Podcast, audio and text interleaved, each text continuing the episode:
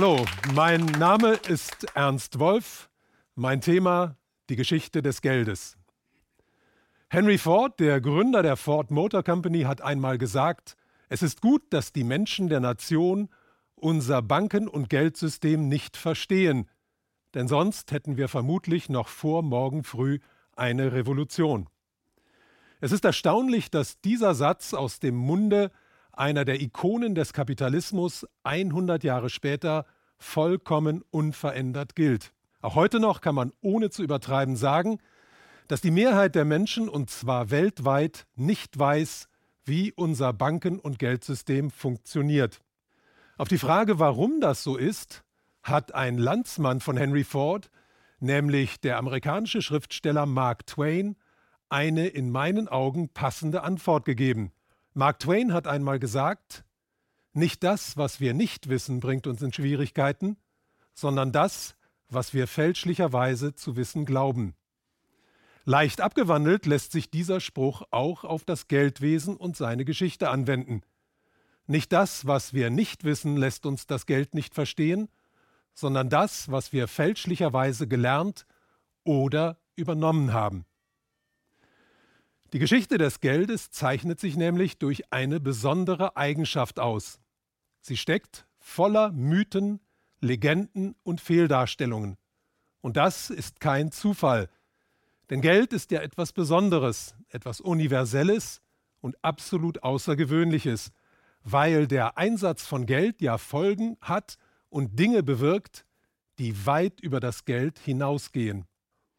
Geld existiert mittlerweile seit mehreren tausend Jahren, hat die verschiedensten Gesellschaftsformen und die gewaltigsten sozialen Umbrüche überstanden und ist den Menschen in den unterschiedlichsten Gestalten gegenübergetreten. Zuerst als Naturalgeld, später als Bargeld, einmal in der Form von Münzen, dann in der Form von Papier, noch später dann als Buchgeld, anschließend als virtuelles Geld und in unserer Zeit auch in der Form von Kryptowährungen. Vor allem aber ist Geld für uns alle das Produkt, mit dem wir häufiger zu tun haben als mit jedem anderen Produkt. Und das nicht nur im direkten Umgang, sondern auch im übertragenen Sinn. Fast alles in unserer Welt hat seinen Preis und wird damit einer bestimmten Menge an Geld gleichgesetzt. Außerdem leben wir in einer Zeit, in der Geld die größte Bedeutung in seiner gesamten Geschichte erlangt hat. Erstens haben wir es mit der größten Geldmenge, die es jemals gegeben hat, zu tun. Zweitens haben wir es mit dem am wenigsten transparenten Geldmärkten aller Zeit zu tun. Märkten, auf denen Tag und Nacht Summen in Billionenhöhe hin und her geschoben werden, ohne dass der Normalbürger etwas davon mitbekommt. Drittens haben wir es mit dem höchsten Schuldenberg aller Zeiten zu tun, also mit Geld, das nur in Form von Forderungen existiert. Und viertens haben wir es mit der ungleichsten Verteilung des Geldes auf diesem Planeten zu tun. Noch nie haben so wenige Menschen so viel besessen wie in unserer Zeit. Und zu diesen Extremen kommt noch ein weiteres Extrem hinzu.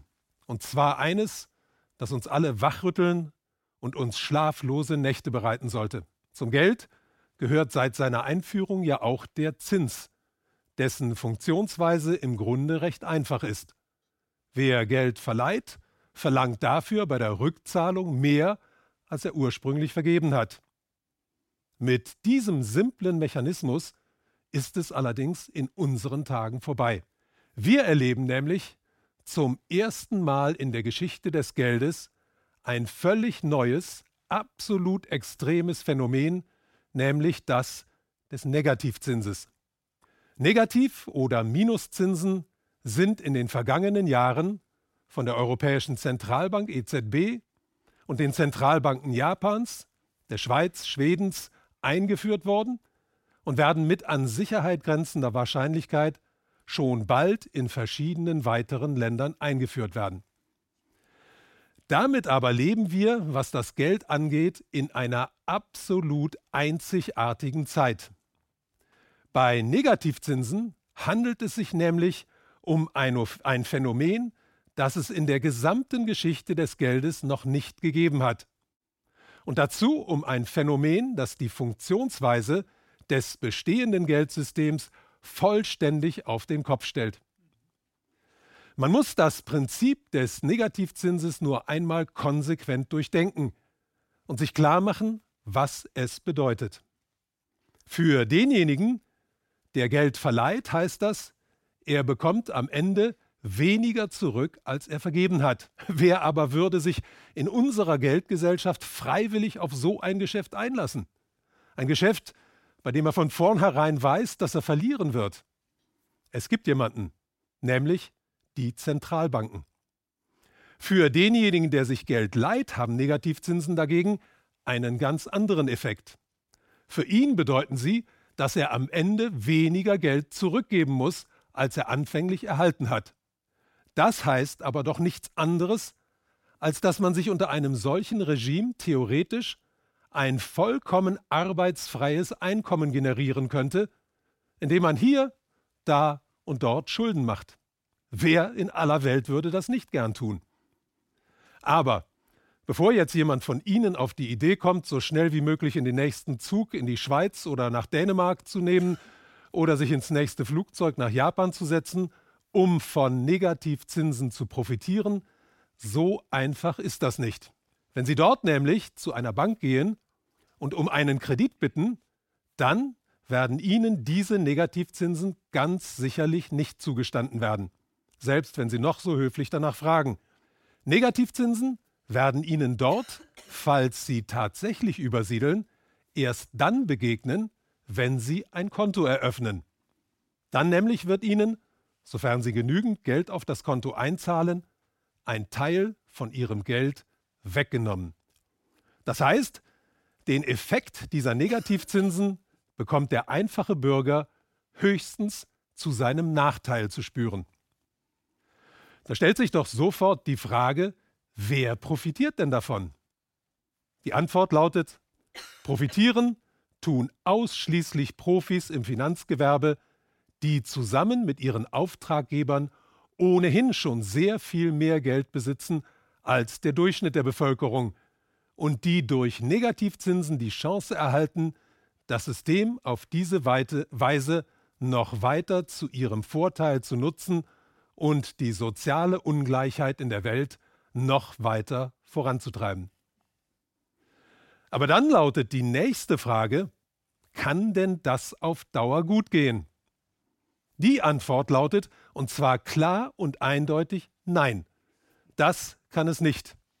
Auf diese Weise werden nämlich nicht nur die jahrtausendealten Prinzipien des Systems auf den Kopf gestellt, auf diese Weise wird das System selbst nach und nach ausgehöhlt und untergraben. Warum aber wurden Negativzinsen dann überhaupt eingeführt, wenn man doch bisher in der gesamten Geschichte des Geldes ohne sie ausgekommen ist?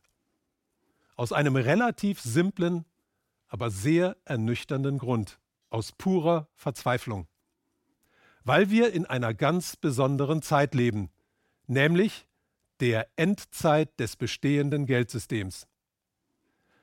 Das Geldsystem, unter dem wir leben und das sich über 5000 Jahre herausgebildet hat, hat in unserer Zeit, also zu Beginn des 21. Jahrhunderts, ein Stadium erreicht, in dem es mit den Methoden der Vergangenheit nicht mehr aufrecht zu erhalten ist.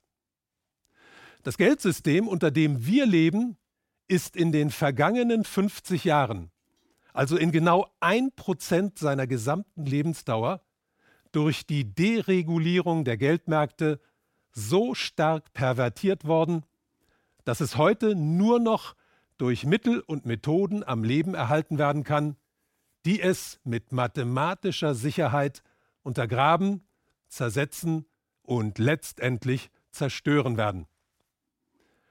Und wer jetzt fragt, wieso, Wieso tut man etwas, von dem man weiß, dass es am Ende alles zerstört? Der trifft damit den alles entscheidenden Punkt, wenn es um das Geldsystem geht. Geld hat nämlich nichts mit Logik oder Vernunft oder überhaupt in irgendeiner Weise etwas mit dem menschlichen Verstand zu tun. Beim Geld geht es um etwas ganz anderes. Beim Geld geht es, sobald wir von größeren Summen sprechen, als zur Deckung alltäglicher Bedürfnisse notwendig, um Habsucht, um Gier und um Macht. Der Hintergrund dafür ist recht einfach. Geld hat, seitdem es vom Menschen geschaffen wurde, die Eigenschaft, sich ungleich zu verteilen. Und mit dieser ungleichen Verteilung geht nicht nur die Aufteilung der Menschen in wohlhabende und weniger wohlhabende Menschen einher, sondern viel mehr. Geld schafft nämlich Beziehungen zwischen den Menschen, und zwar ungleiche Beziehungen, also Hierarchien oder anders ausgedrückt Herrschaftsverhältnisse. Wer also viel Geld besitzt, ist nicht nur einfach reich oder wohlhabend, sondern kann damit Einfluss gewinnen, sich gegenüber anderen Menschen Vorteile verschaffen und nach und nach immer mehr Macht an sich reißen.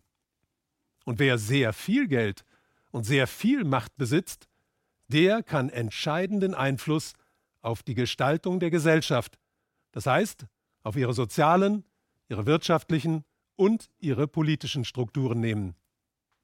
Im Umkehrschluss heißt das, die Entwicklung der menschlichen Gesellschaft, die ja eine Geschichte von Machtkämpfen ist, ist in letzter Instanz eine Geschichte des Einflusses, den das Geld auf diese Gesellschaft ausgeübt hat. Und damit kommen wir zu einem weiteren ganz entscheidenden Punkt. Geld ist nämlich im Verlaufe der Zeit nicht nur zu einem Instrument in den Händen der Reichen und der Mächtigen geworden, das Geld selbst hat sich aufgrund seines universellen Charakters über die Gesamtheit der Menschen erhoben und es geschafft, eine in der Menschheitsgeschichte einmalige Stellung zu erlangen.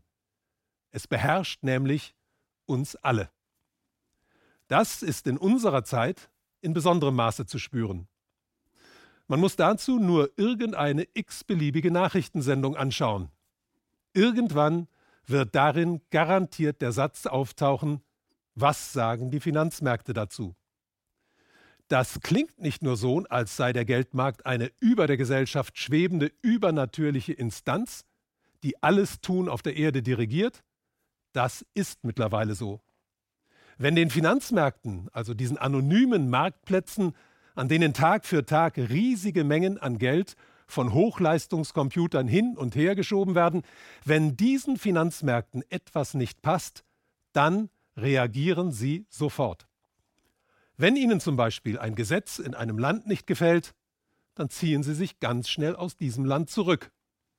Wenn Ihnen bestimmte Marktteilnehmer, ob das nun Konzerne sind oder ganze Länder, wenn die Ihnen nicht passen, dann ignorieren Sie diese einfach und zwingen sie so finanziell in die Knie. Wenn Ihnen Politiker nicht passen, dann lassen Sie deren Länder, wie in der Eurokrise mehrmals passiert, so lange zappeln, bis diese Länder die Politiker durch Banker, also sogenannte Technokraten, ersetzen. Und wenn es ganz hart kommt, wie ebenfalls in der Eurokrise, dann warten die Finanzmärkte notfalls so lange, bis die parlamentarische Demokratie ausgeschaltet wird und ganze Länder unter die Zwangsverwaltung von Organisationen wie der Troika gestellt werden, bevor sie diesen Ländern wieder Zugang zum internationalen Finanzkreislauf gewähren.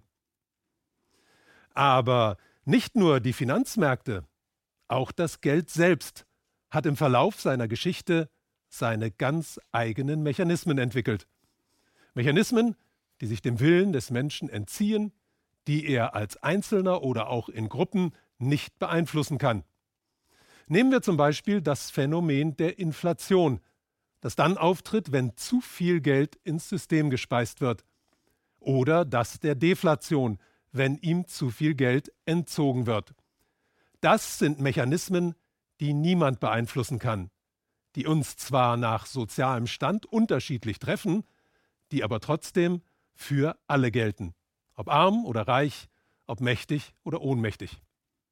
Geld ist damit, ähnlich wie Mary Shelleys Romanfigur Frankensteins Monster, ein Produkt des Menschen, hat aber nach seiner Erschaffung begonnen, ein Eigenleben zu führen und es über Jahrhunderte und Jahrtausende geschafft, seine eigenen Schöpfer zu beherrschen und zu tyrannisieren. Die Frage, die sich an dieser Stelle stellt, lautet, wie konnte das passieren? Wie konnte den Menschen etwas, das sie selbst geschaffen haben, derart entgleiten und so mächtig werden wie das Geld? Und die Antwort darauf kann nur eines geben, die Geschichte. Wenden wir den Blick deshalb in die Vergangenheit und blicken wir etwa 6000 Jahre in diese Vergangenheit zurück. Vorweg noch eine kurze Erklärung. Die Entwicklung des Geldes hat sich auf den verschiedenen Kontinenten nicht gleichzeitig vollzogen und ist extrem wechselvoll. Aber es würde den Rahmen dieses Vortrags sprengen, auf alle Details einzugehen. Ich versuche deshalb nur die grobe Linie nachzuziehen, um die kausalen Zusammenhänge der Entwicklung aufzuzeigen, die sich grob gesehen in vier Epochen aufteilt. Erstens Naturaltausch und Naturalgeld, zweitens Metallgeld und Münzgeld, drittens Bargeld, also Papiergeld und Münzen und viertens Buchgeld oder Giralgeld und elektronisches Geld. Beginnen wir mit der ersten Epoche. Bis vor etwa 6000 Jahren waren die Menschen noch Nomaden, zogen also als Jäger und Sammler durch die Gegend und lebten von dem, was die Natur ihnen bot. Dann begannen sie nach und nach erste Siedlungen zu errichten, also sesshaft zu werden.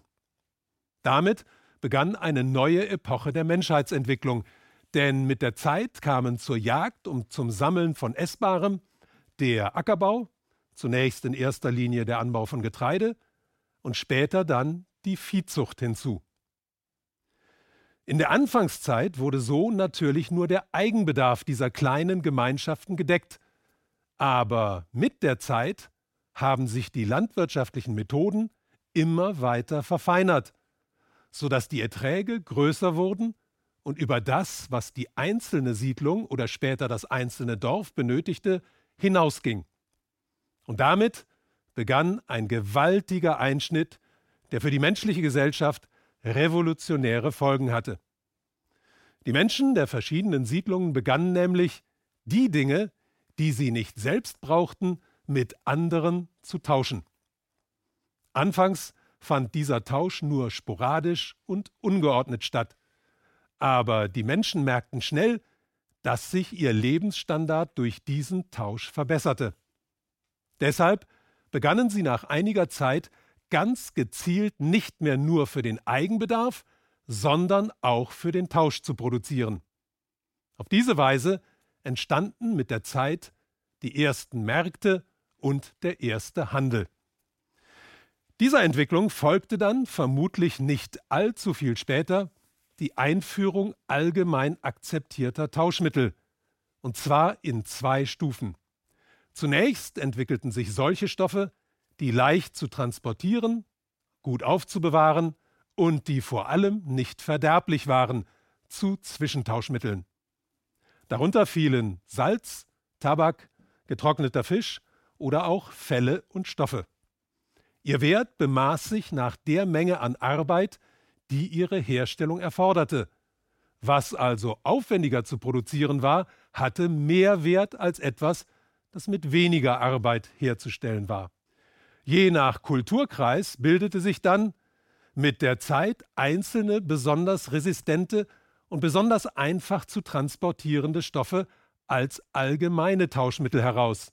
So unter anderem Muscheln, Perlen, Tierzähne, seltene Steine und später dann Metalle.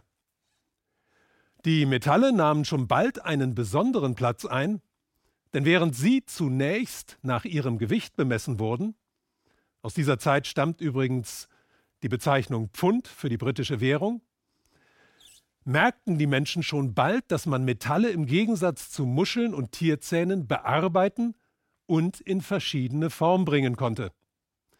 Diese Formung des Materials führte dann schließlich auch zur Münzprägung und damit zur ersten Einführung dessen, was wir heute als Bargeld bezeichnen. Interessant sind in diesem Zusammenhang zwei Denkfehler, die wohl die meisten von uns machen, wenn sie an diese Zeit denken, und die die Worte Mark Twains, mit denen ich meinen Vortrag begonnen habe, bestätigen. Die meisten Menschen gehen zum einen davon aus, dass die ersten Banken erst nach der Entstehung des Geldes entstanden sind, und zum anderen davon, dass der Zins eine Erfindung der Banker war. Beides aber ist nicht richtig. Das Bankwesen ist in seinen Grundzügen noch unter dem Naturalgeld, also vor der Entstehung von Münzen, entstanden. Es wurden zum Beispiel Mieten und Pachten in Naturalien verlangt, es konnten Pfänder hinterlegt oder auch Anleihen aufgenommen werden. Alles in Naturalien.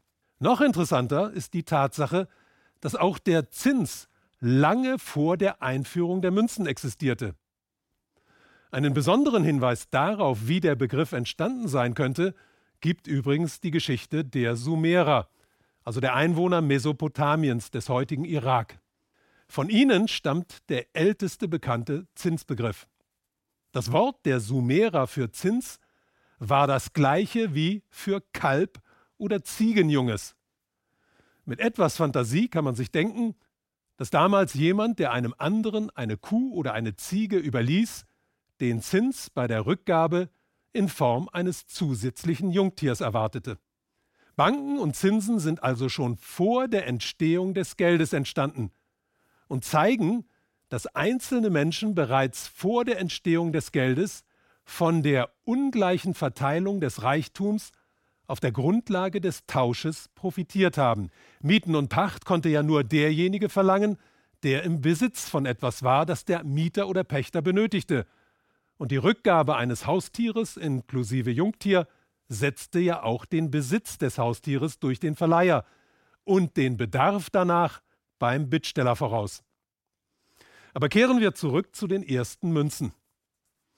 Während man die Metalle zunächst nach ihrem Gewicht beurteilt hat, begann man mit der Zeit, sie in bestimmte Formen zu bringen Ringe, Stäbe oder Barren. Um etwa 650 vor Christus wurden dann die ältesten bekannten Münzen in Kleinasien hergestellt, und um Christi Geburt herum wurden vom römischen Reich die ersten bekannten Münzen mit dem Konterfei des Herrschers also des römischen Kaisers, in Umlauf gebracht.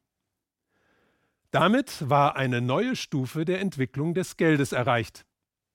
Diese Münzen wurden ja von den damaligen Machthabern herausgegeben, die sich so das Monopol auf die Geldschöpfung aneigneten und damit ihre Macht festigten. Auch hier ein weiterer interessanter Aspekt. Wer meint, dass diese Herrscher dann irgendwann auf die Idee kamen, von ihren Untertanen Steuern zu kassieren, der irrt. Auch Steuern gab es schon lange bevor das Geld in Form von Münzen entstand. Zum Beispiel um etwa 3000 vor Christus im alten Ägypten, in der Form von Naturalsteuern. All das sind keine Spitzfindigkeiten, sondern grundsätzlich wichtige Erkenntnisse zur Geschichte des Geldes, weil sie zeigen, dass hier keine revolutionären Neuerungen eingeführt wurden oder Verschwörungen stattfanden, sondern einfach auf vorhandene Verhaltensmuster aus dem Tauschhandel zurückgegriffen wurde. Und dass sich so ganz nebenbei und ohne dass die Menschen sich der Ursachen bewusst waren, gesellschaftliche Strukturen ergaben und festigten, die auf der materiellen Ungleichheit der Beteiligten basierten. Aber kehren wir zurück zum Münzgeld. Es hat sich in verschiedenen Formen über fast zwei Jahrtausende als einzige Geldform gehalten. Im Mittelalter, also in der Zeit von 500 nach Christus bis 1500 nach Christus, wurden in der Hauptsache drei Metalle zu seiner Herstellung verwendet: Gold, Silber und Kupfer. Vor allem das Silber war bei den damaligen Herrschern, also in den meisten Fällen den Fürsten, sehr beliebt. Sobald neue Silbervorkommen entdeckt wurden, sicherten sie sich die Schürfrechte und ließen dann eigenes Geld herausgeben. Interessant ist, dass diese Fürsten offensichtlich merkten, dass ihnen solche Untertanen, die besonders viel Geld akkumulierten, gefährlich werden konnten und dass sie daher zu einem einfachen Trick griffen. der sogenannten Verrufung des Geldes. Das heißt, sie ließen alle paar Jahre neue Münzen prägen, erklärten die alten für ungültig und sorgten so dafür, dass niemand so reich wurde, dass er ihre Macht gefährden konnte. Außerdem sorgte die Verrufung dafür, dass die Untertanen ihr Geld nicht horteten, also sparten, sondern es aus Angst vor einer möglichen Abwertung immer relativ schnell wieder ausgaben und so für eine hohe Umlaufgeschwindigkeit des Geldes sorgten. Wer übrigens meint, dass ihm dieses Prinzip irgendwie bekannt vorkommt, es ist im Grunde eine Art Vorläufer des Prinzips der lockeren Geldpolitik, die wir selbst seit einigen Jahren erleben. Neben den Fürstenhäusern waren es damals vor allem der Adel und die Geistlichkeit, also die Vertreter der Kirche, die von dem Geldsystem profitierten. Die Kirchen waren bei den Fürsten aus einem einfachen Grunde sehr beliebt. Sie beklagten zwar die Ungerechtigkeit, die das Geldsystem mit sich brachte, versprachen den darunter Leidenden aber ein besseres Leben im Jenseits und machten sie so zu gefügigen Untertanen im Diesseits. Kein Wunder also, dass damals neben dem Adel der Klerus, also der Priesterstand, zu den Privilegierten der Gesellschaft gehörte. Gegen Ende des Mittelalters setzte dann in Europa eine Entwicklung ein, die dem Geldsystem einen ganz neuen Schub geben sollte. Es entstanden nämlich die ersten Banken, die nicht mit Naturalgeld, sondern mit Münzgeld arbeiteten. Ausgehend vom italienischen Florenz breiteten sie sich sehr schnell über den ganzen europäischen Kontinent aus und sorgten dafür, dass einzelne Bankiersfamilien, die diesen Trend frühzeitig erkannten, extrem reich wurden. Dieser Entwicklung folgte eine weitere, die die politischen Verhältnisse betraf. Die staatliche Macht zentralisierte sich nämlich immer mehr, aus Grafschaften wurden Herzogtümer, aus Herzogtümern Fürstentümer und aus Fürstentümern König oder Kaiserreiche. Deren neuen Machthabern gefiel allerdings ein Trend nicht, dass nämlich viele der neu entstandenen Banken ihr eigenes Geld herausgaben und dass ihnen so nach und nach die Kontrolle über das Geldwesen zu entgleiten drohte. Also beanspruchten sie das Recht auf Geldschöpfung wieder für sich allein.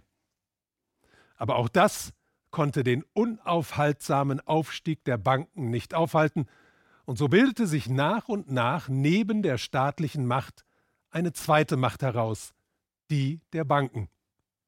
Und schon nach nicht allzu langer Zeit zeigte sich, wer von den beiden besser wirtschaften konnte. Während sich die Herrscher einerseits einen sehr aufwendigen und verschwenderischen Lebensstil leisteten und andererseits immer wieder Eroberungskriege führten, die extrem viel Geld kosteten, verfeinerten die Banker ihr Geschäftsmodell immer weiter, erschlossen sich immer neue Quellen des Geldverdienens und akkumulierten zunehmend größere Reichtümer und damit immer mehr Macht. Die ersten drei Jahrhunderte nach dem Ausklang des Mittelalters standen also einerseits im Zeichen des ständig wachsenden Geschäfts der Banken, andererseits im Zeichen der zunehmenden Herrschaftszentralisierung, die zum Zusammenschluss vieler Fürstentümer, dem Ende der Kleinstaaterei und schließlich zur Entstehung der ersten Nationalstaaten führte. Eine der wichtigsten Maßnahmen, die diese Nationalstaaten nach ihrer Gründung vornahmen, bestand in der Einführung einer nationalen Währung, die natürlich auch von den Banken übernommen werden musste. Das aber stärkte nicht etwa die Herrscher gegenüber den Banken, sondern umgekehrt. Weil die Herrscher ja ständig Kriege führten und die Banken in ihrer Gesamtheit über mehr Geld als die Herrscher verfügten, griffen die Banken zu einem recht einfachen, aber historisch überaus effektiven Mittel. Sie gründeten nämlich die Zentralbanken. Und hier sind wir wieder an einem Punkt angelangt, an dem Mark Twains Aussage zum Tragen kommt. Zentralbanken sind nämlich nicht, wie fast alle Menschen heutzutage glauben, von staatlicher Seite ins Leben gerufene Institutionen, die einmal gegründet wurden, um die Geldwirtschaft und das Bankengewerbe zu regulieren oder gar zu kontrollieren. Solche Kontroll- oder Regulierungsbehörden sind sie in unserer Zeit nicht, das sind sie nie gewesen und dazu sind sie nie gegründet worden.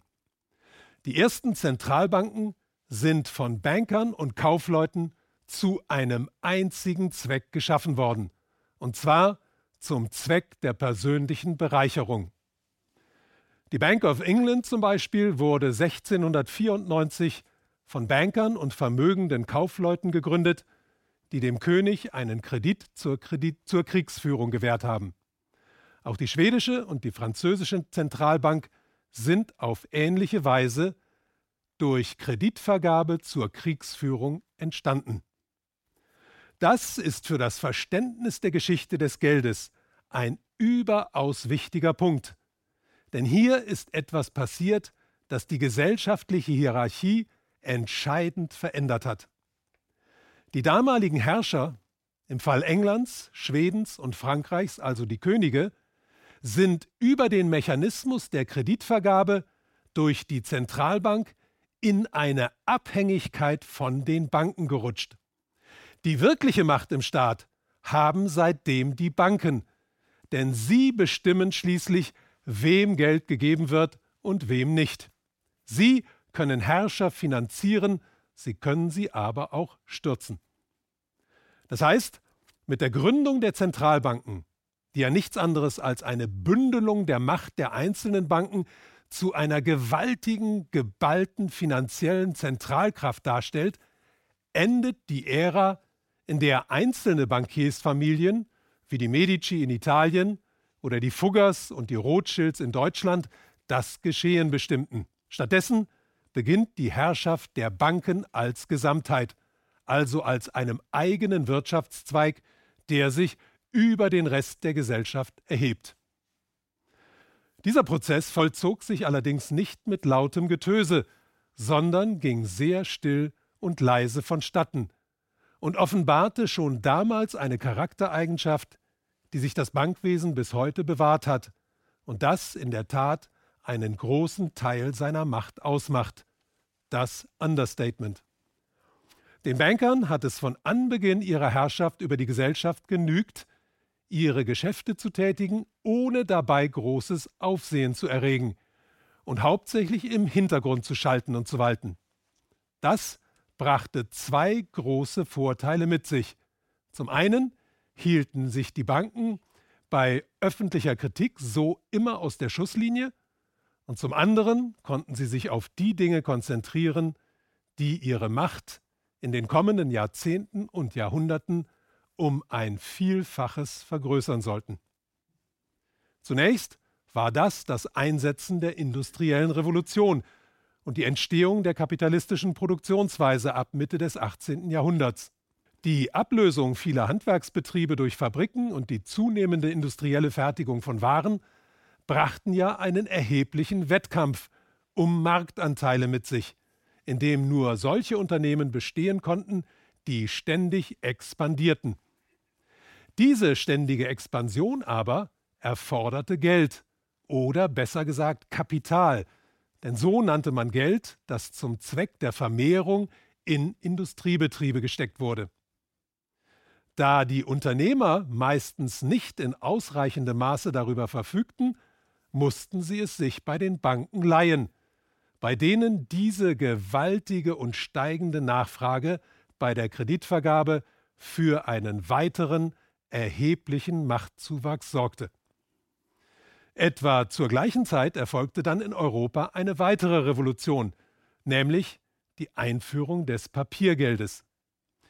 Die ging nicht ganz unfallfrei vonstatten, denn in der Anfangszeit kannte man das Phänomen der Inflation ja noch nicht. Also wurde in vielen Fällen einfach drauf losgedruckt, mit der Folge, dass das Geld rapide an Wert verlor. Doch die Banker lernten schnell und die Obrigkeit griff ebenfalls mit ins Geschehen ein.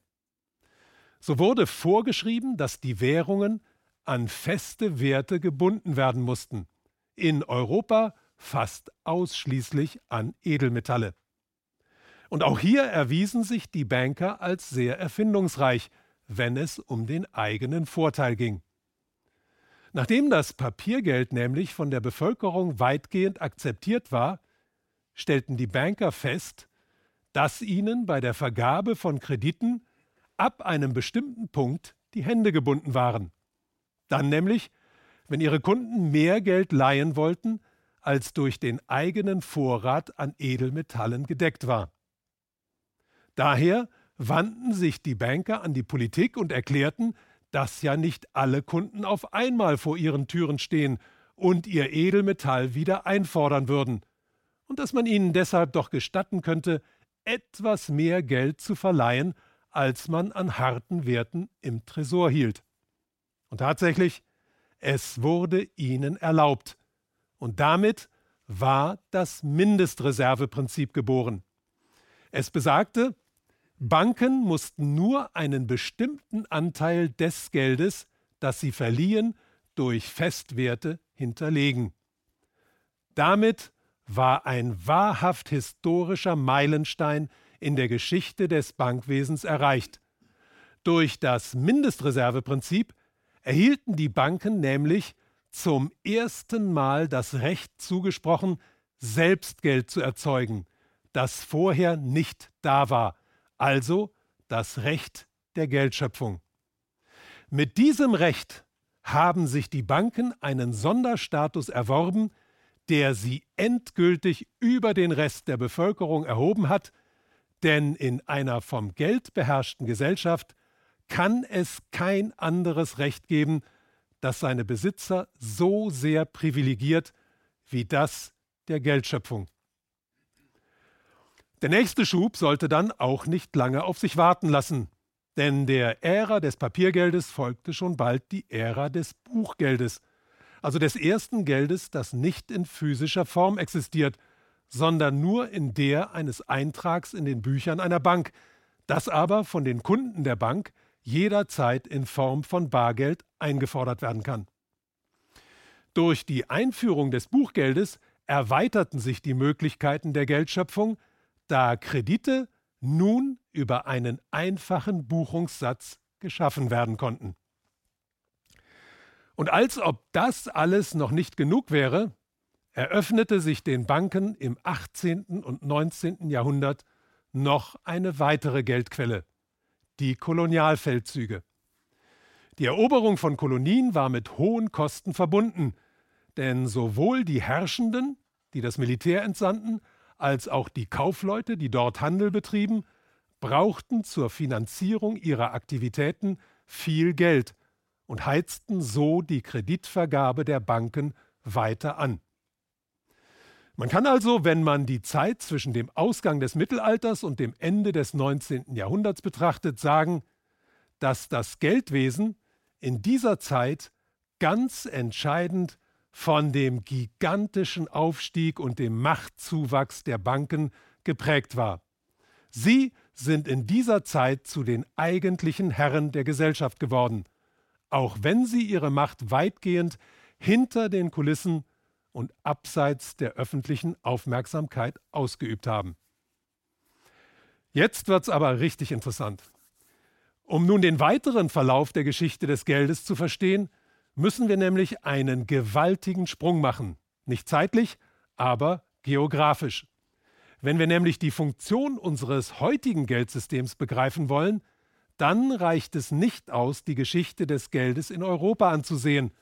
Dann muss man nach Amerika schauen. Das Geld- und Finanzsystem, unter dem wir heute leben, hat seinen Ursprung nämlich in einer Konferenz, die im Jahr 1944 in einem kleinen Urlaubsort an der Ostküste der USA namens Bretton Woods stattfand. Dieses Geldsystem hat eine ganz besondere Eigenschaft. Es ist im Gegensatz zum europäischen nämlich nicht über Jahrhunderte gewachsen, sondern der gesamten Welt aufgrund der wirtschaftlichen und militärischen Übermacht einer Nation, der USA, aufgezwungen worden. Das ist ein in der Geschichte des Geldes einmaliger Akt, denn das hat vor den USA noch keine Nation geschafft. der gesamten Welt die eigene Währung praktisch über Nacht als Leitwährung aufzudiktieren. Und man muss es schon fast als eine Ironie der Geschichte bezeichnen, dass dieses Geldsystem seinen Ursprung ausgerechnet im wilden Westen hat.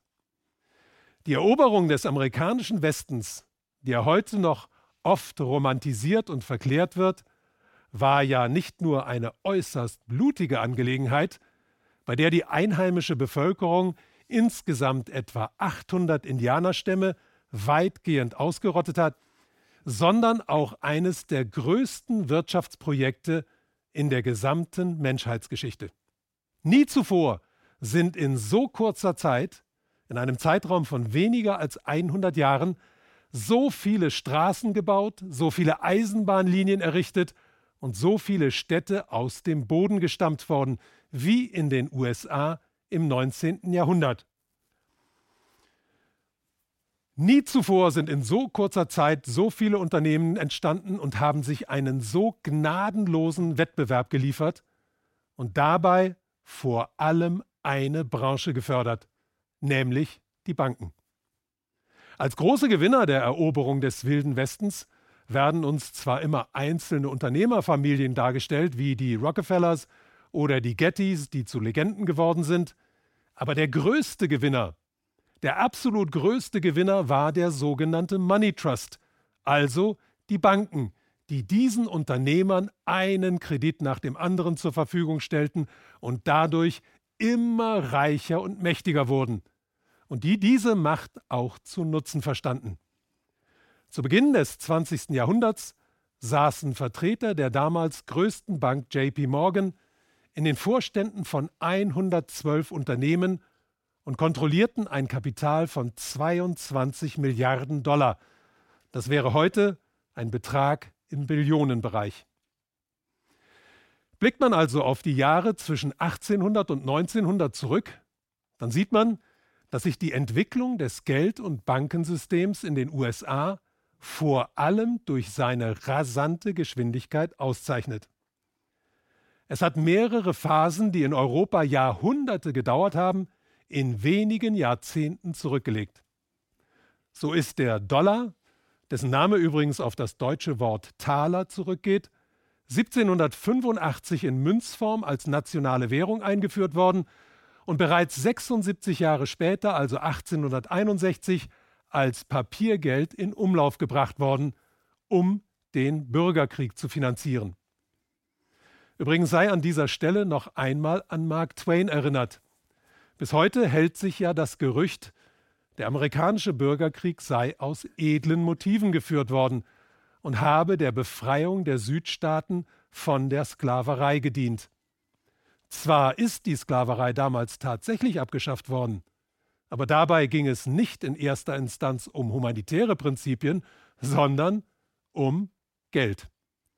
Unter dem Regime der Sklaverei mussten die Sklavenhalter ja für die Unterbringung und die Ernährung der Sklaven sorgen. In ländlicher Umgebung war das kein Problem, aber durch den Siegeszug der Industrie wurden immer mehr Industriearbeiter in den Städten gebraucht, und dort wäre die Unterbringung und die Versorgung dieser Arbeiter, die Unternehmer, teurer zu stehen gekommen, als wenn man den Leuten einen Lohn zahlte und sie für sich selbst sorgen ließ. Die Abschaffung der Sklaverei war also im Grunde nichts anderes als die Entlassung aus der Sklaverei in die industrielle Lohnabhängigkeit. Aber zurück zu den Banken, zum Money Trust, dessen mächtigste Vertreter sich mittlerweile an der Wall Street in New York niedergelassen und dort ihre eigene Börse eröffnet hatten. Unter ihnen setzte mit Anfang des 20. Jahrhunderts ein neuer Prozess ein hatte die Goldgräberstimmung unter den Banken im 19. Jahrhundert dafür gesorgt, dass immer mehr Banken gegründet wurden, begann jetzt ein gnadenloser Kampf um Marktanteile.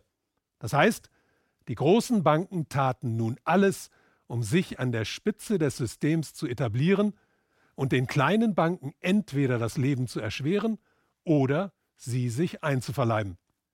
Eine große Hilfe erhielten sie als es zur Panik von 1907 kam.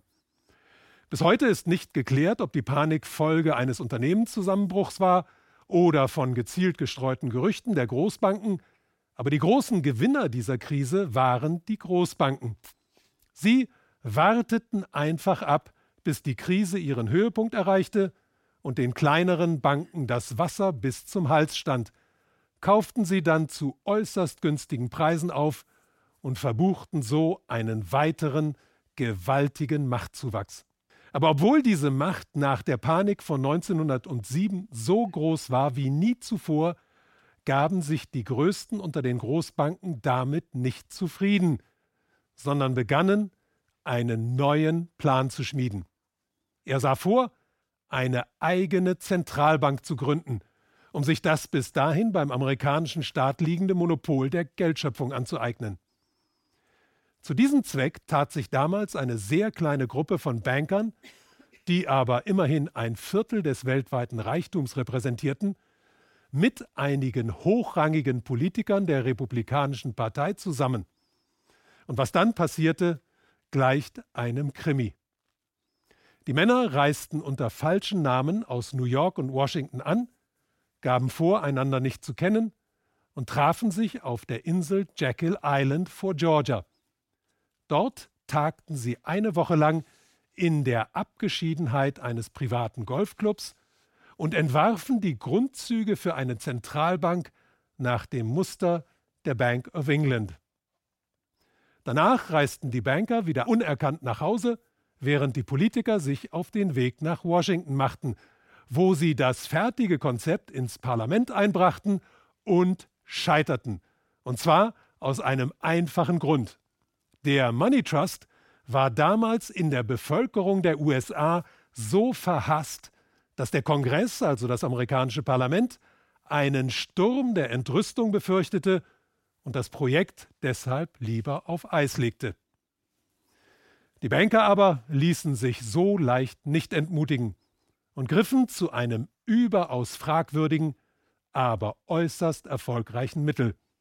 Sie gaben ihrem Plan nämlich einen neuen Namen Federal Reserve, heuerten einige renommierte Wissenschaftler an, um den Antrag umzuformulieren und dazu einige gekaufte, überaus kritische Gutachten zu erstellen und setzten dann eine Kampagne in Gang, die man nur als dreiste Täuschung der Öffentlichkeit bezeichnen kann. Sie ließen die Gutachten nämlich veröffentlichen und den eigenen Plan durch ihre Beziehungen zur amerikanischen Presse als eine Maßnahme zur Eindämmung der Macht der Banken darstellen. Zudem traten einige der Politiker, die die Fed selbst mit konzipiert hatten, an die Öffentlichkeit und verteufelten und verdammten ihren eigenen Plan als unzulässigen Eingriff in das Bankwesen. Das Ergebnis war, dass die amerikanische Bevölkerung auf den Betrug hereinfiel, die Federal Reserve tatsächlich für eine Einrichtung zur Zügelung der Banken hielt und die Parlamentarier deshalb keinen Gegenwind mehr zu befürchten brauchten und das Projekt absegneten.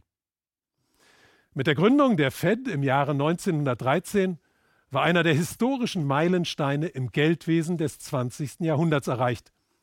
Denn nun hatten sich die ohnehin größten Banken der Welt zu einem Kartell zusammengeschlossen, dessen Macht um vieles größer war als die des Weißen Hauses, also der Regierung der Vereinigten Staaten. Und es dauerte nicht einmal vier Jahre, bis sich diese Macht eindrucksvoll zeigte. Während nämlich der Erste Weltkrieg in Europa tobte, ließ sich Präsident Woodrow Wilson 1917 nach einer ersten Amtszeit als Antikriegspräsident wiederwählen und versprach seinen Landsleuten hoch und heilig, die USA auch weiterhin aus dem damals in Europa tobenden Krieg herauszuhalten. Die Wall Street Banken aber hatten das Kriegsgeschehen in den ersten drei Kriegsjahren bereits kräftig gefördert, indem sie, ungeachtet aller moralischen Prinzipien, hohe Kredite vergeben hatten, insbesondere an Großbritannien, Frankreich und Italien. Als es 1917 dann so aussah, als könnte Deutschland den Krieg gewinnen, fürchteten die USA-Banken um ihr Geld, allerdings nicht lange. Aufgrund ihrer Macht und ihres Einflusses auf das Weiße Haus gelang es ihnen in kurzer Zeit, aus dem Antikriegspräsidenten Wilson einen Kriegsbefürworter zu machen und anschließend auf dem Schlachtfeld das Blatt gegen Deutschland zu wenden. Als der Erste Weltkrieg dann zu Ende war, ging der Siegeszug der Wall Street weiter. Es waren in erster Linie die großen US-Banken, die dafür sorgten, dass Deutschland im Versailler Vertrag zu Reparationszahlungen verurteilt wurde. Auch hier sollte man sich noch einmal an Mark Twains Worte erinnern. Die überwiegende Mehrzahl der Menschen geht ja heute noch davon aus, dass Deutschland damals als Kriegsstifter dazu verurteilt wurde, bei den Kriegsopfern Wiedergutmachung zu leisten. Das aber entspricht nicht der Wahrheit. Weder war Deutschland der alleinige Kriegsstifter, der Krieg war von anderen, von mehreren anderen Nationen auch sorgfältig vorbereitet worden, noch kamen die Reparationszahlungen, die Deutschland an Großbritannien, Frankreich und Italien leisten musste, den Opfern des Krieges, also verwundeten, verstümmelten oder traumatisierten Menschen zugute. Tatsächlich flossen die Reparationsgelder über die Regierungen in London, Paris und Rom zur Begleichung von deren Schulden in die Wall Street.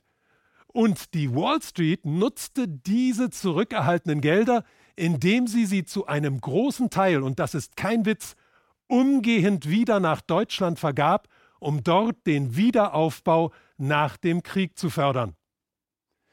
Das größte und mächtigste Bankenzentrum der Welt hat damals also einerseits den bis dahin schlimmsten Krieg der Menschheit durch die Vergabe von Krediten gefördert und anschließend wieder durch Kreditvergabe von seinen Folgen profitiert. Und nicht nur das, diese Kreditvergabe wurde auch auf die arbeitende Bevölkerung, sowohl in Europa als auch in den USA ausgedehnt, die nach den Schrecken und Entbehrungen des Krieges sehr empfänglich dafür war und löste damals eine wahre Kreditorgie aus, die heute unter dem Namen Goldene 20er Jahre bekannt ist. Eine Zeit, in der viele Menschen mit Geld nur so um sich warfen, allerdings mit geliehenem Geld. Und auch diesen Rausch nutzten die US-Banken mittels der Federal Reserve kühl kalkulierend für sich aus.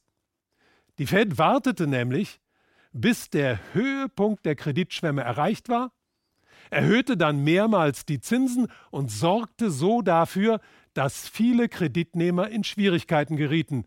Die New Yorker Börse 1929 zusammenbrach und die Welt zu Beginn der 30er Jahre in eine gewaltige Wirtschaftskrise, die große Depression rutschte. Verlierer waren die arbeitenden Menschen sowohl in den USA als auch in Europa, die millionenfach ohne Job dastanden und jetzt mit Hunger und Armut zu kämpfen hatten.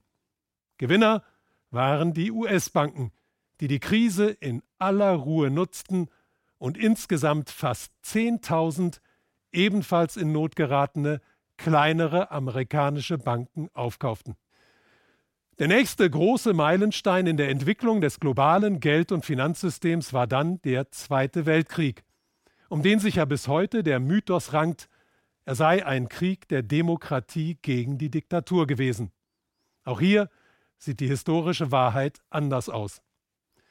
Die NSDAP hat ihren Aufstieg während der Zeit der Weimarer Republik, also zwischen 1919 und 1933, zu einem großen Teil dem Wohlwollen der Wall Street zu verdanken. Und die USA sind nicht in den Krieg eingetreten, um die faschistische Diktatur in Deutschland zu beenden, sondern aus einem ganz anderen Grund, um Großbritannien als Weltmacht zu beerben und der Welt den eigenen Stempel aufzudrücken. Und genau das haben die Banken der Wall Street noch vor dem Ende des Krieges mit Hilfe der amerikanischen Politik getan. Sie haben der Welt 1944 auf der Konferenz von Bretton Woods ein Finanzsystem aufgezwungen, das ihre eigene Währung zur ersten globalen Leitwährung und die Federal Reserve zur mächtigsten Zentralbank gemacht hat, die es jemals auf der Erde gegeben hat. Die Folgen der Beschlüsse der Konferenz von Bretton Woods, also die Bindung aller Währungen der Welt an den US-Dollar und dessen Bindung an Gold, waren in den kommenden Jahren weltweit zu spüren. Im Zuge des Nachkriegsbooms von 1948 bis 1973 wurde die gesamte Welt mit Dollars nur so überschwemmt. Es gab keine andere Währung, die ihrer Bedeutung nach auch nur in seine Nähe kam. Doch auch alle Macht der Federal Reserve konnte nicht verhindern, dass das Erzeugen von immer mehr Dollars zu einem zunehmenden Missverhältnis zum Gold führte und dass Investoren in aller Welt das gegen Ende der 60er Jahre diesen Trend bemerkten. Da immer mehr von ihnen begannen, ihre Dollar in Gold umzutauschen, zog die US-Regierung die Notbremse und entkoppelte den Dollar am 15. August 1971 vom Gold. Das war, auch wenn die meisten Menschen kaum Notiz davon genommen haben, eine der wichtigsten Entscheidungen, die im 20. Jahrhundert für das gesamte weltweite Geldsystem getroffen wurden. Seit diesem Tag nämlich haben wir es rund um den Globus nur noch mit Fiat-Geld zu tun, also Geld, das an keinen festen Wert mehr gebunden ist und daher ausschließlich vom Vertrauen der Menschen ins System lebt. Und diese Entkoppelung hat immense Folgen gehabt. Sie hat nämlich die Voraussetzung dafür geschaffen, dass das Geldsystem nach dem Ende des Nachkriegsbooms, also etwa ab 1973, dereguliert werden konnte und dass der Finanzsektor förmlich explodieren und sich weitgehend von der Realwirtschaft lösen konnte.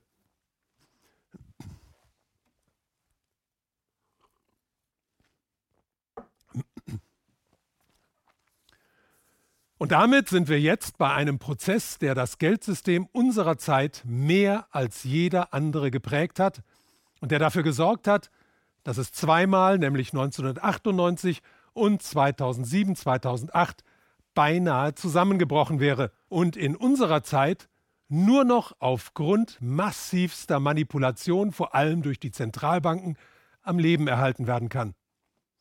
Unter der Deregulierung ist die kontinuierliche Abschaffung von gesetzlichen Einschränkungen für das Bankwesen zu verstehen. Und diese Deregulierung ist nicht das Ergebnis einer Verschwörung oder des bösen Willens einzelner Individuen. Diese Deregulierung ist die logische Konsequenz aus der Entwicklung des Geldsystems. Nachdem der Dollar nämlich bis Mitte der 70er Jahre sämtliche Märkte der Welt erobert hatte, stieß er allmählich an seine Grenzen. Die Märkte waren weitgehend gesättigt, die Warenproduktion geriet ins Stocken und damit auch die Kreditvergabe der Banken. Da die aber in den davorliegenden Jahren mehr und mehr Macht an sich gerissen hatten, drängten sie mit Nachdruck auf neue Gewinnmöglichkeiten und forderten die Abschaffung von Gesetzen, die ihre Entfaltungsmöglichkeiten einengten. Und jetzt zeigte sich, wie sich das Kräfteverhältnis zwischen ihnen und der Politik zu ihren Gunsten verändert hatte. Hatte die Politik in den USA in den 30er Jahren die Bürger zumindest noch durch das Trennbankengesetz geschützt, tat die Politik in den 80er und 90er Jahren so gut wie nichts für die Bürger und gab den Wünschen der Banken immer bereitwilliger nach. Einer der wichtigsten Meilensteine der Deregulierung war die Zulassung von Hedgefonds. Hedgefonds sind Vermögensverwaltungen für Milliardäre, die wie Banken arbeiten dürfen, ohne ihren Regularien zu unterliegen.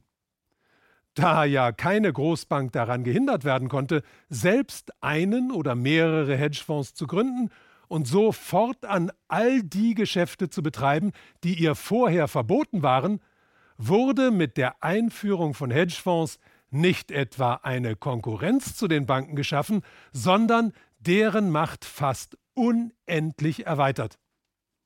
Zudem wurden Briefkastenfirmen erlaubt und auf diese Weise die ganz legale Steuervermeidung durch die Gründung von Offshore-Firmen in den Steuerparadiesen dieser Welt gefördert. Außerdem wurden bis dahin verbotene Aktienrückkäufe gestattet, durch die die Großkonzerne die eigenen Kurse an den Börsen manipulieren konnten, was sie seitdem in immer größerem Ausmaß tun. Leerverkäufe erlaubten Investoren auf fallende Kurse zu setzen und sich an den Verlusten anderer Unternehmen zu bereichern. Zudem wurden immer mehr Derivate auf den Markt geworfen, Finanzprodukte, die heute den mit Abstand größten Raum im gesamten Finanzsektor einnehmen und deren Funktionsweise für das Verständnis des gegenwärtigen Finanzsystems unabdingbar ist. Das Wort Derivat kommt vom lateinischen Verb derivare gleich ableiten. Derivate sind Finanzprodukte, deren Preis sich vom Preis eines anderen Produktes ableitet. Bei diesem anderen Produkt kann es sich um alles Mögliche handeln. Ein Rohstoff, einen Aktienkurs oder auch einen Zinssatz. Derivate sind also im Grunde nichts anderes als Wetten, mit denen man auf steigende oder fallende Preise, Kurse oder Zinsen setzt. Mit ihnen kann man innerhalb sehr kurzer Zeit sehr hohe Gewinne erzielen, aber auch sehr hohe Verluste erleiden. Obwohl Derivate historisch einmal zur Eingrenzung von Risiken entstanden sind, dienen sie in ihrer heutigen Form fast ausschließlich der Bereicherung von Spekulanten. Dazu schaden sie der Realwirtschaft, indem sie ihr Geld entziehen und einzelne Marktteilnehmer zum Beispiel durch Wetten auf fallende Kurse vom Unglück anderer profitieren lassen. Der Derivatemarkt hat auch dafür gesorgt, dass die Intransparenz im Finanzsektor gewaltig zugenommen hat, da ein großer Teil der Derivate over the counter zu Deutsch über den Tresen gehandelt wird und daher nicht in den Büchern der Finanzinstitute auftaucht. Außerdem begünstigen Derivate illegale Aktivitäten im Finanzwesen. Wer nämlich über Insider-Informationen verfügt, kann selbstverständlich besser auf kommende Entwicklungen wetten als der, der sie nicht hat. Und wer sehr viel Geld hat, kann seine Marktmacht gezielt einsetzen und so dafür sorgen, dass die eigene Wette aufgeht. Der ganze Finanzsektor hat sich also, vor allem durch den Einsatz solcher Derivate, insbesondere in den 90er Jahren des letzten Jahrhunderts, in ein riesiges Casino verwandelt und das mit weitreichenden Folgen. Zum einen wurde die Realwirtschaft für Investoren immer weniger interessant, da die Gewinnmöglichkeiten im Finanzcasino ja viel höher waren. Und zum anderen nahmen die Risiken im Finanzsektor exponentiell zu, und das mit dramatischen Folgen. 1998 geriet in New York der Hedgefonds Long-Term Capital Management ins Trudeln, da er sich riesige Summen zum Hebeln seiner Wetteinsätze geliehen und diese durch Fehlspekulation verloren hatte. Sein Bankrott hätte nicht nur den Hedgefonds selbst, sondern auch mehrere Großbanken mit ins Verderben gerissen und so mit hoher Wahrscheinlichkeit einen Dominoeffekt im globalen Finanzsystem ausgelöst. Der Crash wurde damals in letzter Minute verhindert, und zwar dadurch, dass sich die betroffenen Großbanken mit der Fed zusammentaten, zähneknirschend 4 Milliarden investierten und den Fonds aufkauften. Zehn Jahre später dann erfolgte der zweite beinahe Zusammenbruch. Diesmal waren die Summen, um die es ging, hauptsächlich wieder im Derivatebereich, aber so groß, dass eine Rettung durch einzelne Banken ausgeschlossen war. Deshalb sprangen die Staaten ein und retteten die vom Bankrott bedrohten Institute mit Steuergeldern. Das aber riss so große Löcher in die Staatshaushalte, dass anschließend die Zentralbanken einspringen mussten. Und damit begann die größte Manipulation, die das Geldsystem in seiner gesamten Geschichte erlebt hat. Seit dem beinahe Zusammenbruch von 2007, 2008 sind Billionen und Aberbillionen an Dollars, Euros, britischen Pfund, japanischen Yen, Schweizer Franken oder chinesischen Yuan ins globale Finanzsystem gepumpt und zu immer niedrigeren Zinsen vergeben worden. Außerdem haben sich die Zentralbanken im Stil von Hedgefonds selbst ins Geschäft mit Anleihen, Aktien und Verbriefungen eingeschaltet und die Märkte in einer Weise manipuliert, die die Welt zuvor nicht gesehen hat. Gerechtfertigt wurden diese Eingriffe zunächst mit dem Verweis darauf, dass es sich um eine vorübergehende Notmaßnahme handle. Seit Ende 2018 aber wissen wir, das stimmt nicht. Zwischen 2015 und 2018 haben nämlich mehrere Zentralbanken, insbesondere die Fed, versucht, vom eingeschlagenen Pfad wieder umzukehren. Das heißt, sie haben versucht, die lockere Geldpolitik zu beenden, die Zinsen wieder zu erhöhen und weniger Geld ins System zu pumpen. Dieser Versuch aber ist Weihnachten 2018 spektakulär gescheitert, als die Aktienmärkte innerhalb weniger Tage die größten Einbrüche seit 70 Jahren erlebten. In höchster Not sind die Zentralbanken, allen voran auch wieder die Fed, damals an die Öffentlichkeit getreten und haben der Finanzindustrie versprochen, die Straffung ihrer Politik umgehend zu beenden und zur lockeren Geldpolitik zurückzukehren. Und genau das haben sie seitdem getan, und zwar mit Vehemenz. 2019 haben wir zwei Zinssenkungen der Fed erlebt. Seit es September 2019 am amerikanischen Geldmarkt zu Turbulenzen gekommen ist, pumpt die Fed erneut Hunderte von Milliarden US-Dollars ins System, während die EZB unter ihrer neuen Chefin Christine Lagarde bereits angekündigt hat, ebenfalls die Zinsen zu senken und weiteres Geld ins System einzuspeisen. Damit aber haben die Fed und die übrigen Zentralbanken einen Weg eingeschlagen, der sie direkt auf einen Abgrund zuführt. Durch die expansive Geldpolitik gleichen sie nämlich dem Fahrer eines Autos mit luftgekühltem Motor, der zur Kühlung des Motors immer schneller fahren muss. Das kann eine bestimmte Zeit lang gut gehen, wird aber schlussendlich dazu führen, dass der Motor überhitzt und platzt. Und um genau dieses Platzen zu verhindern, sind die Verantwortlichen gezwungen, zu immer neuen Mechanismen der Manipulation zu greifen, wie zum Beispiel zu den eingangs von mir erwähnten Negativzinsen.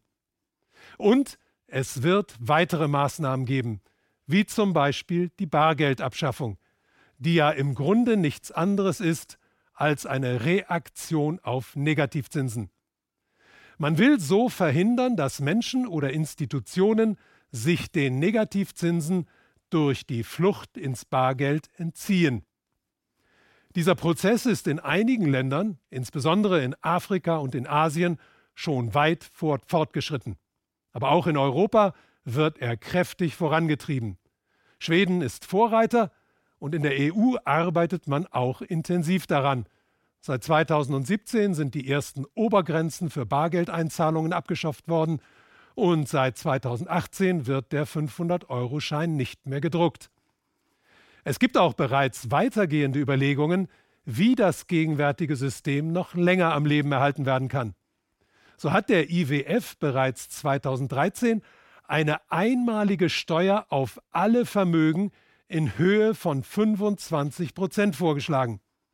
Das heißt, an irgendeinem Tag soll die Bevölkerung länderübergreifend und ohne Vorankündigung mit einem Viertel ihres Vermögens zur Kasse gebeten werden. Ob es zu so einer Maßnahme kommen wird, die ja mit Sicherheit gewaltige soziale und politische Folgen haben und das Grundproblem nicht lösen, sondern nur aufschieben würde, das kann niemand sagen. Man kann aber davon ausgehen, dass die Finanzindustrie zusammen mit der Politik noch einige Anstrengungen unternehmen wird, um dieses System zugunsten der wenigen, die davon profitieren, am Leben zu erhalten.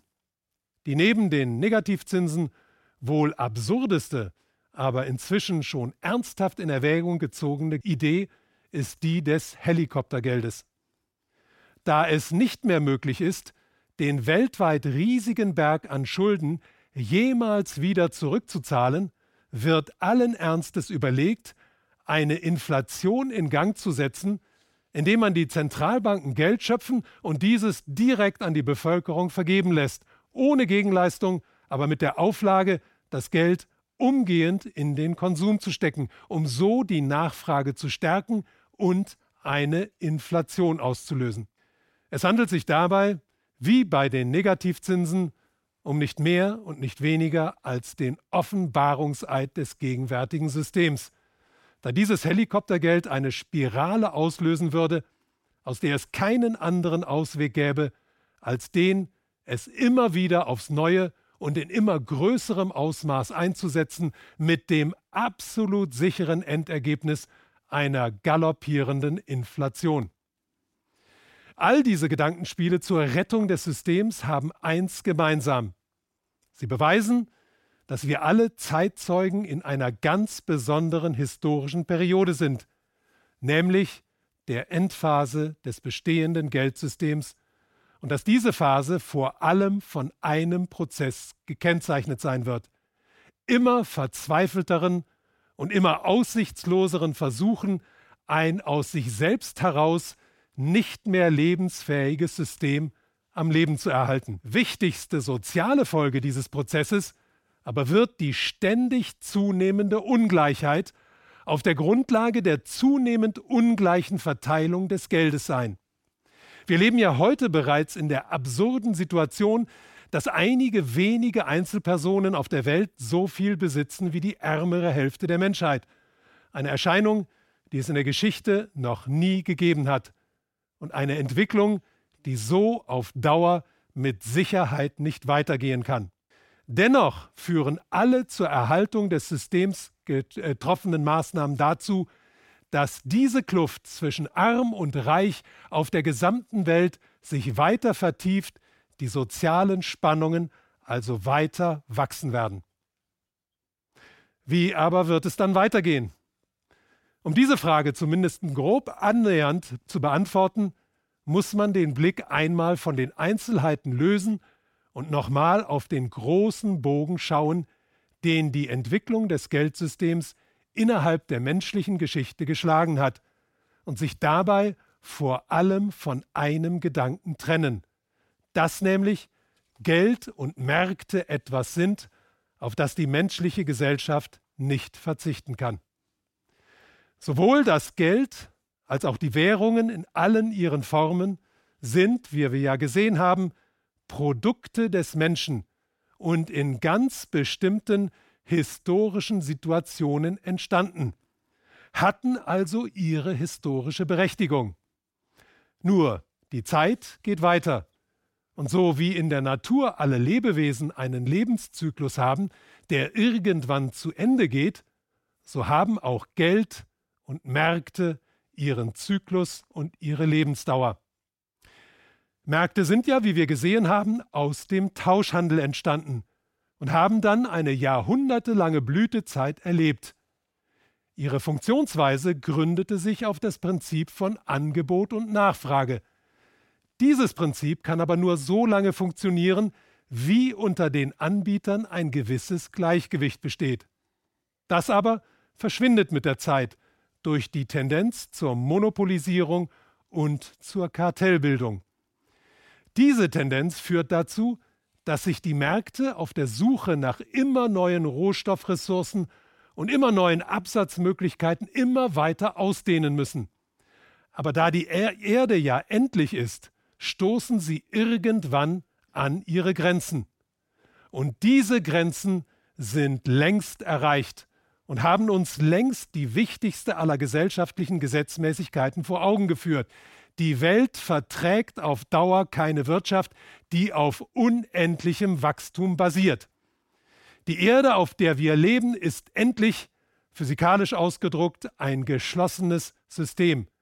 Aber das Prinzip der Marktwirtschaft geht unbeirrt von ihrer Unendlichkeit aus, betrachtet sie also wie ein offenes System. Warum aber werden aus diesen unbestreitbaren Tatsachen keine Konsequenzen gezogen? Aus einem sehr banalen Grund. Weil sich dieses System genauso wie das Geld selbst inzwischen über die Menschen erhoben hat und als unantastbar angesehen wird. Und weil dieses falsche Bild, dass nämlich das System in seinen Grundzügen nicht zu verändern ist, von dem einen Prozent, das ständig von ihm profitiert, über die Mainstream-Medien mit Hilfe der Politik und mit Hilfe vermeintlich unabhängiger Wissenschaftler propagiert und den Menschen Tag für Tag eingehämmert wird. Nur deshalb kann sich das gegenwärtige System halten, das ja historisch gesehen das ungleichste, ungerechteste und damit undemokratischste System ist, das es seit der Erschaffung des Geldes gegeben hat.